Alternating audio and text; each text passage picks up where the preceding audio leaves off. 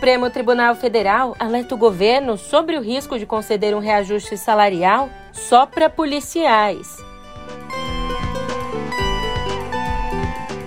E ainda no governo federal, menos poder para Guedes e mais poder para Ciro Nogueira.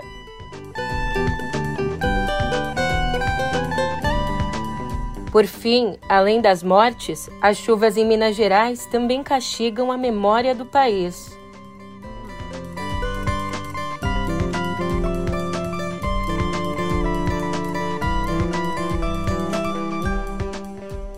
Ótimo de ótima tarde, uma ótima noite para você. Eu sou a Julia Kekia e vem cá, como é que você tá, hein?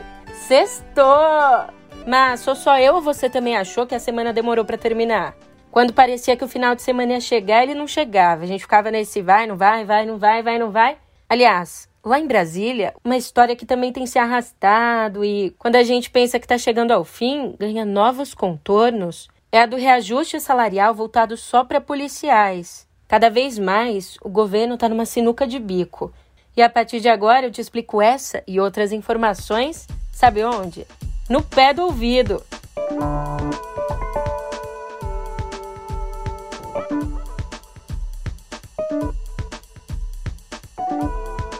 Ontem mesmo a gente conversou por aqui sobre a previsão de um aumento salarial voltado só para a Polícia Federal, para a Polícia Rodoviária Federal e para os agentes penitenciários federais. Acontece que agora, por determinação do Supremo Tribunal Federal, esse reajuste pode se desdobrar em aumentos para todo o funcionalismo do executivo.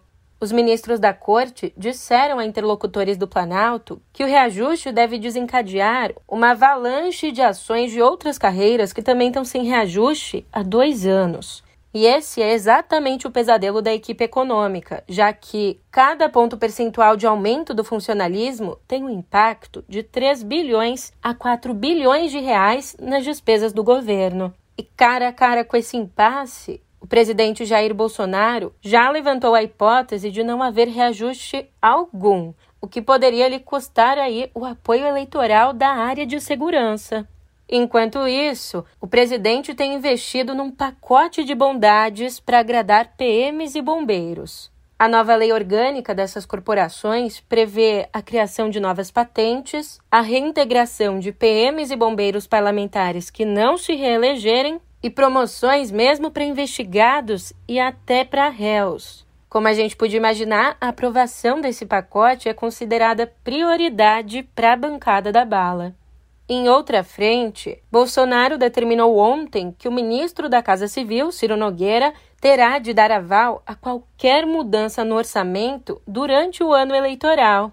Jogando aí a palavra final no colo de Ciro Nogueira, que é o principal nome do Centrão no governo, a mudança é vista como uma forma de garantir o cumprimento de acordos políticos de distribuição de recursos nesse ano-chave que é 2022. E olha, essa decisão tira ainda mais poder do ministro da Economia, Paulo Guedes. É, daqui a pouquinho o posto Ipiranga pede recuperação judicial.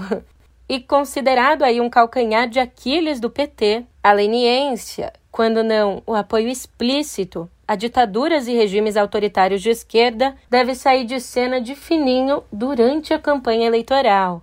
E pensa comigo, a estratégia do partido de moderar o discurso é dupla, porque, por um lado, tem o objetivo de não dar munição para os adversários associarem o PT aos regimes da Venezuela e de Cuba, por exemplo. Por outro lado, essa estratégia também mira o desconforto de Geraldo Alckmin, possível vice numa chapa com o ex-presidente Lula. E aproveitando que a gente tocou no assunto eleições, depois da divulgação da pesquisa Genial com a Este, divulgação que aconteceu nessa quarta, os aliados de Sérgio Moro têm tentado convencer o governador de São Paulo, João Dória, a desistir da própria candidatura para ser vice do Moro, como revelou para a gente o jornalista Igor Gadelha. E qual a ideia por trás disso? Caso houvesse ali uma transferência total das intenções de voto, os parcos 3% de Dória permitiriam a Moro, que hoje está estacionado em 9%, romper a barreira de dois dígitos, chegando a 12%. E nos últimos dias, as redes sociais também têm sido protagonistas aqui da nossa editoria de política, né? Pois ontem foi a vez do YouTube excluir um vídeo em que o pastor Silas Malafaia associa a vacinação de crianças ao infanticídio. Aliás, no começo da semana, o Twitter obrigou Malafaia a apagar esse mesmo vídeo e outras 10 postagens com informações falsas sobre o coronavírus, além de impedir o pastor de twittar por 12 horas.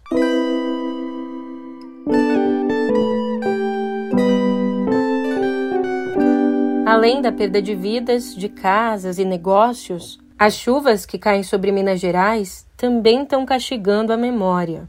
Em Ouro Preto, uma das mais importantes cidades históricas do nosso país, um deslizamento de terra destruiu um casarão do século XIX e um depósito, os dois pertencentes à prefeitura.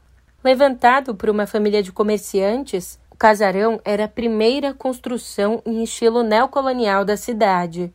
A secretária municipal de Cultura e Turismo, Margarete Monteiro lamentou, afirmando que é mais um pedaço da memória de Ouro Preto que se apaga em decorrência das chuvas. Aliás, o incidente só não virou tragédia porque, depois de avaliar o risco, os bombeiros tiraram as pessoas daquela área mais ou menos 40 minutos antes do deslizamento. Ouro Preto é um dos 374 municípios mineiros em estado de emergência por conta das chuvas e, segundo o prefeito Angelo Osvaldo, tem uma série de outras áreas de risco. Sobre isso, escuta esse recado. Olá, aqui é Pedro Dória. Três casas, uma delas um casarão muito importante, foram varridas por completo em Ouro Preto. É talvez a cidade mais preciosa do Brasil, é uma memória que a gente tem. Vamos lembrar do que foi Ouro Preto? Vamos lembrar da Inconfidência Mineira? Deixa eu contar para vocês a história de três pessoas que viveram faz muito tempo por lá. O novo ponto de partida está no YouTube do meio. Para te ajudar, eu deixei o link do ponto de partida na descrição desse nosso episódio. Nos debruçando agora sobre o nosso momento atual, que por si só vai render um tanto de trabalho para os historiadores do futuro, ontem o Ministério da Saúde pediu formalmente à Anvisa a liberação do autoteste de Covid-19 no Brasil. Hoje, o autoteste é proibido por aqui. Na nota técnica enviada à Anvisa, o Ministério argumenta que o objetivo é que esses testes sirvam como uma triagem, alertando que, em caso de resultado positivo, o paciente deve procurar uma unidade de saúde ou teleatendimento para confirmar o diagnóstico. E ó, a tendência é que a agência libere temporariamente o autoteste diante aí da sobrecarga dos serviços de saúde e da falta de insumos para os testes comuns, feitos ali em laboratórios. Aliás, de acordo com entidades do setor de laboratórios, as empresas brasileiras têm capacidade de produzir 10 milhões de autotestes por mês. E você sabe, a demanda por testes tem explodido muito em razão da variante Ômicron, que tem se espalhado feito rastilho de pólvora, numa velocidade nunca vista. E essa notícia dá conta de que, pelo menos as informações iniciais mostram. E agora a notícia que deu o que falar o dia inteiro. Uma variante do coronavírus, identificada primeiramente no sul da África, deixa o mundo em alerta. A nova o Brasil cepa, decidiu fechar os aeroportos para passageiros vindos o de surto da variante Ômicron da Covid-19 provocou uma corrida às farmácias e aos laboratórios. Que loucura é essa? Não tem como. Que loucura é essa? Quer dizer, fechou o helicóptero, o vírus não entra. Fechou o aeroporto, o vírus não entra. Ah, porque ela já está aqui dentro. Registrou hoje a primeira morte pela variante Ômicron da Covid-19.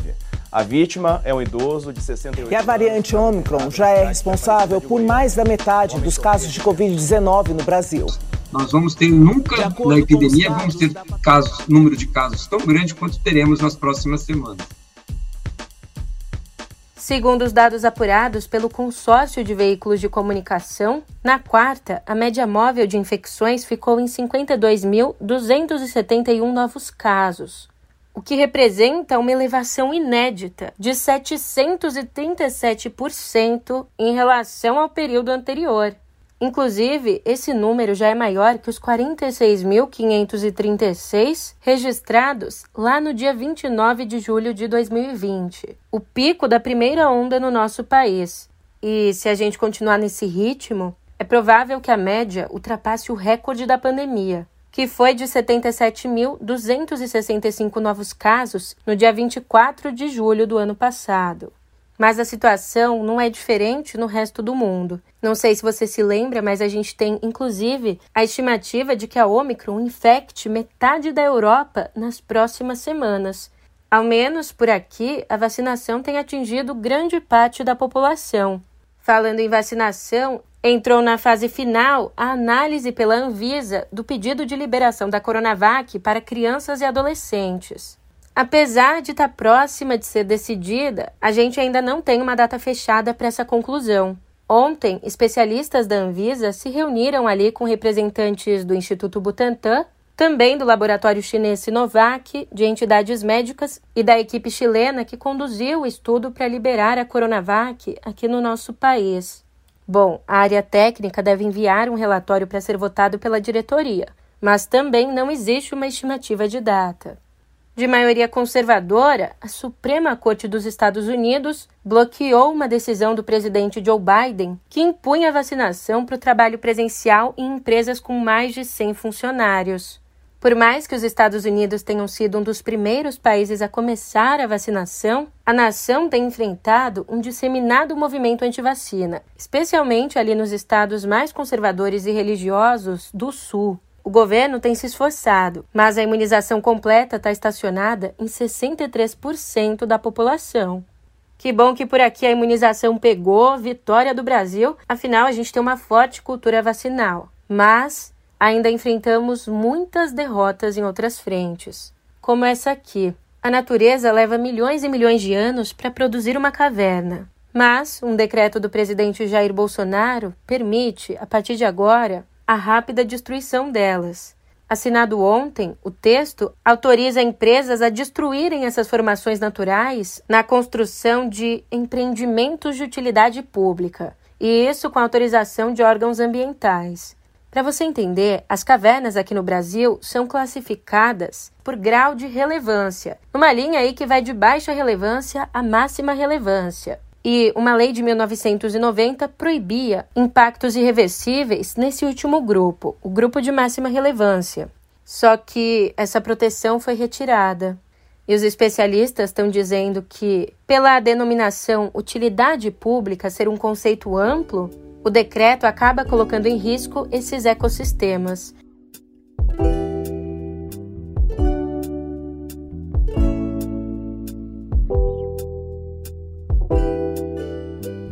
Vai preparando os ouvidos, porque depois de dedicar os últimos anos à produção literária, Chico Buarque tem planejado acionar de novo o modo cantor esse ano. Quando te der saudade de mim, quando tua garganta apertar, basta dar um suspiro que eu vou ligeiro te consolar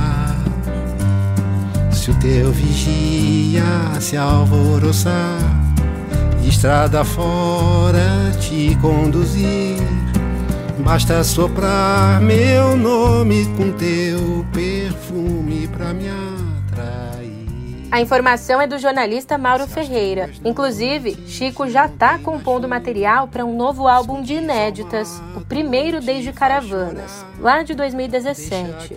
Se as condições o permitirem, ele ainda pretende sair em turnê com a participação da cantora Mônica Salmazo.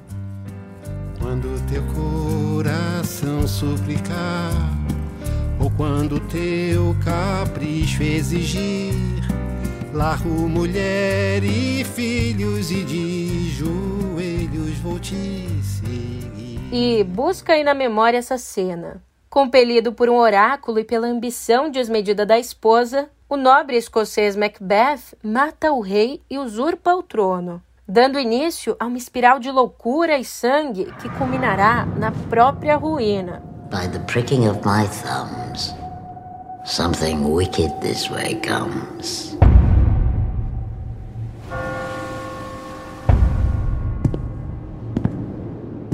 Husband. King that shall be. If we should fail, we fail.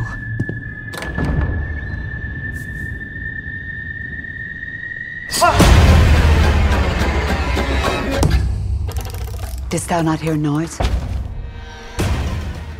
Ok, essa trama é mais que conhecida e já foi encenada, filmada um sem número de vezes.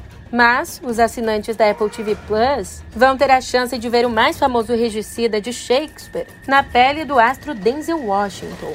A tragédia de Macbeth estreia hoje e traz ainda a grande Frances McDormand, que coleciona Oscars na mesma proporção que a gente coleciona boletos, incorporando ali a Lady Macbeth, um dos mais complexos papéis escritos pelo bardo. I have no words. My voice is in my sword. Agora, para você que pretende curtir a sexta na companhia de música boa, você foi pela estrada assim, como quem não vai voltar. Quem fica é quem chora, até se acabar. Minhas lágrimas se acabaram, mas não há vontade de chorar. Hoje, Cecília Beraba lança o segundo disco dela, o Só o Amor Pode Matar o Medo com esse disco, Cecília encerra o ciclo de homenagens pelos 80 anos do parceiro musical, o lendário cantor, compositor e escritor Maltner. E ó, para aguçar essa expectativa, se o trabalho anterior da cantora, o Eterno Meio-Dia, era focado nas canções compostas pela dupla, agora Cecília revisita o repertório clássico da longa carreira de Maltner, que inclusive canta na faixa Salto no Escuro. Guardam um segredo só o amor, só o amor pode matar o medo. Sete mil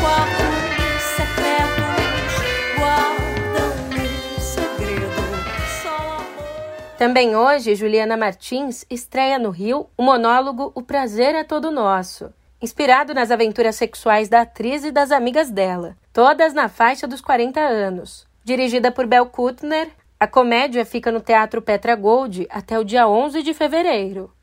Já no Recife, começa no domingo a programação gratuita de férias da Oficina Brenan, que traz atividades para todas as idades. A primeira atração é a Oficina Caboclinho, que apresenta os elementos de uma das mais tradicionais danças pernambucanas. E lembrando que, para participar, é preciso fazer uma inscrição prévia. Agora, para quem gosta de programar tudo bonitinho, planejar bem a agenda, pode anotar que o Coachella está confirmado para acontecer em abril na Califórnia. A programação completa foi anunciada na noite de quarta e conta com duas presenças brasileiras, Anitta e Pablo Vittar. Entre as atrações principais estão Harry Styles, Billie Eilish e Ye, o rapper antes conhecido como Kanye West. O Coachella, que é um dos mais importantes festivais de música pop do mundo, acabou cancelado nos últimos dois anos por conta, é claro, da pandemia.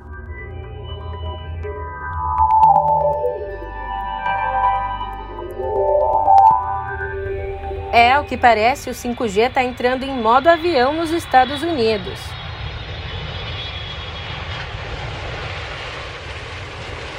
Isso porque as empresas aéreas estão travando uma batalha contra a implementação do serviço de 5G no país, por medo aí de que a tecnologia cause interferências nas aeronaves. Lembrando que a previsão é que o 5G comece a operar nos Estados Unidos no dia 19 desse mês.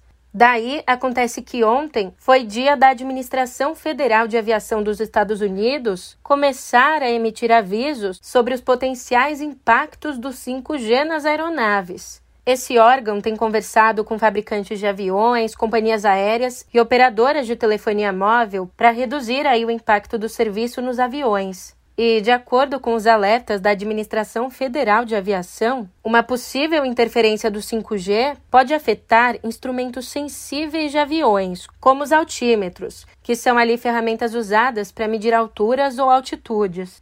No total, até agora, mais de 300 avisos foram postados, e muitos relacionados aos principais aeroportos e hospitais onde são usados helicópteros médicos.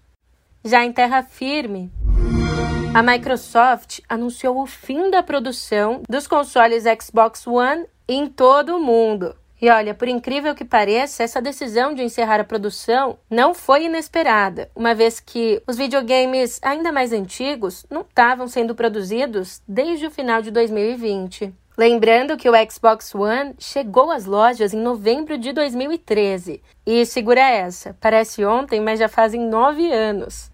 Do passado ao futuro, quem acompanhou a grande imprensa nos últimos meses pode ter saído aí com a impressão de que o futuro da internet está no metaverso. E é disso que Mark Zuckerberg gostaria de convencer muita gente. Mas, enquanto a tecnologia para esse universo paralelo digital ainda está pelo menos 10 anos no futuro, existe outra internet muito diferente da que conhecemos se aproximando. É o que chamamos de Web 3.0. A tecnologia base dessa nova versão da internet é o blockchain, aquilo que permite as criptomoedas existirem, e a Web 3.0, num país como o Brasil, pode eliminar numa tacada só a necessidade de qualquer cartório, o pesadelo de burocratas. Mas existe uma guerra em curso pela definição de Web.3. E explicar o que é a próxima internet do futuro é exatamente a tarefa da edição do meio desse sábado. Tá fazendo o que que ainda não aderiu à assinatura Premium? Para assinar, o link também está na descrição do nosso episódio. E voltando ao presente, o Procon de Fortaleza revelou duas multas milionárias para a Apple e para a Samsung. Juntas, as empresas devem pagar 25 milhões e 900 mil reais por venderem smartphones sem o carregador. A investigação encontrou alguns problemas, como venda casada e a falta de informação sobre a ausência do carregador em alguns celulares. Bom, considerando aí a falta de carregadores, antes que acabe a sua bateria, eu vou me despedindo. Por hoje é só, um ótimo final de semana para você e a gente se encontra por aqui na semana que vem, hein? Até lá!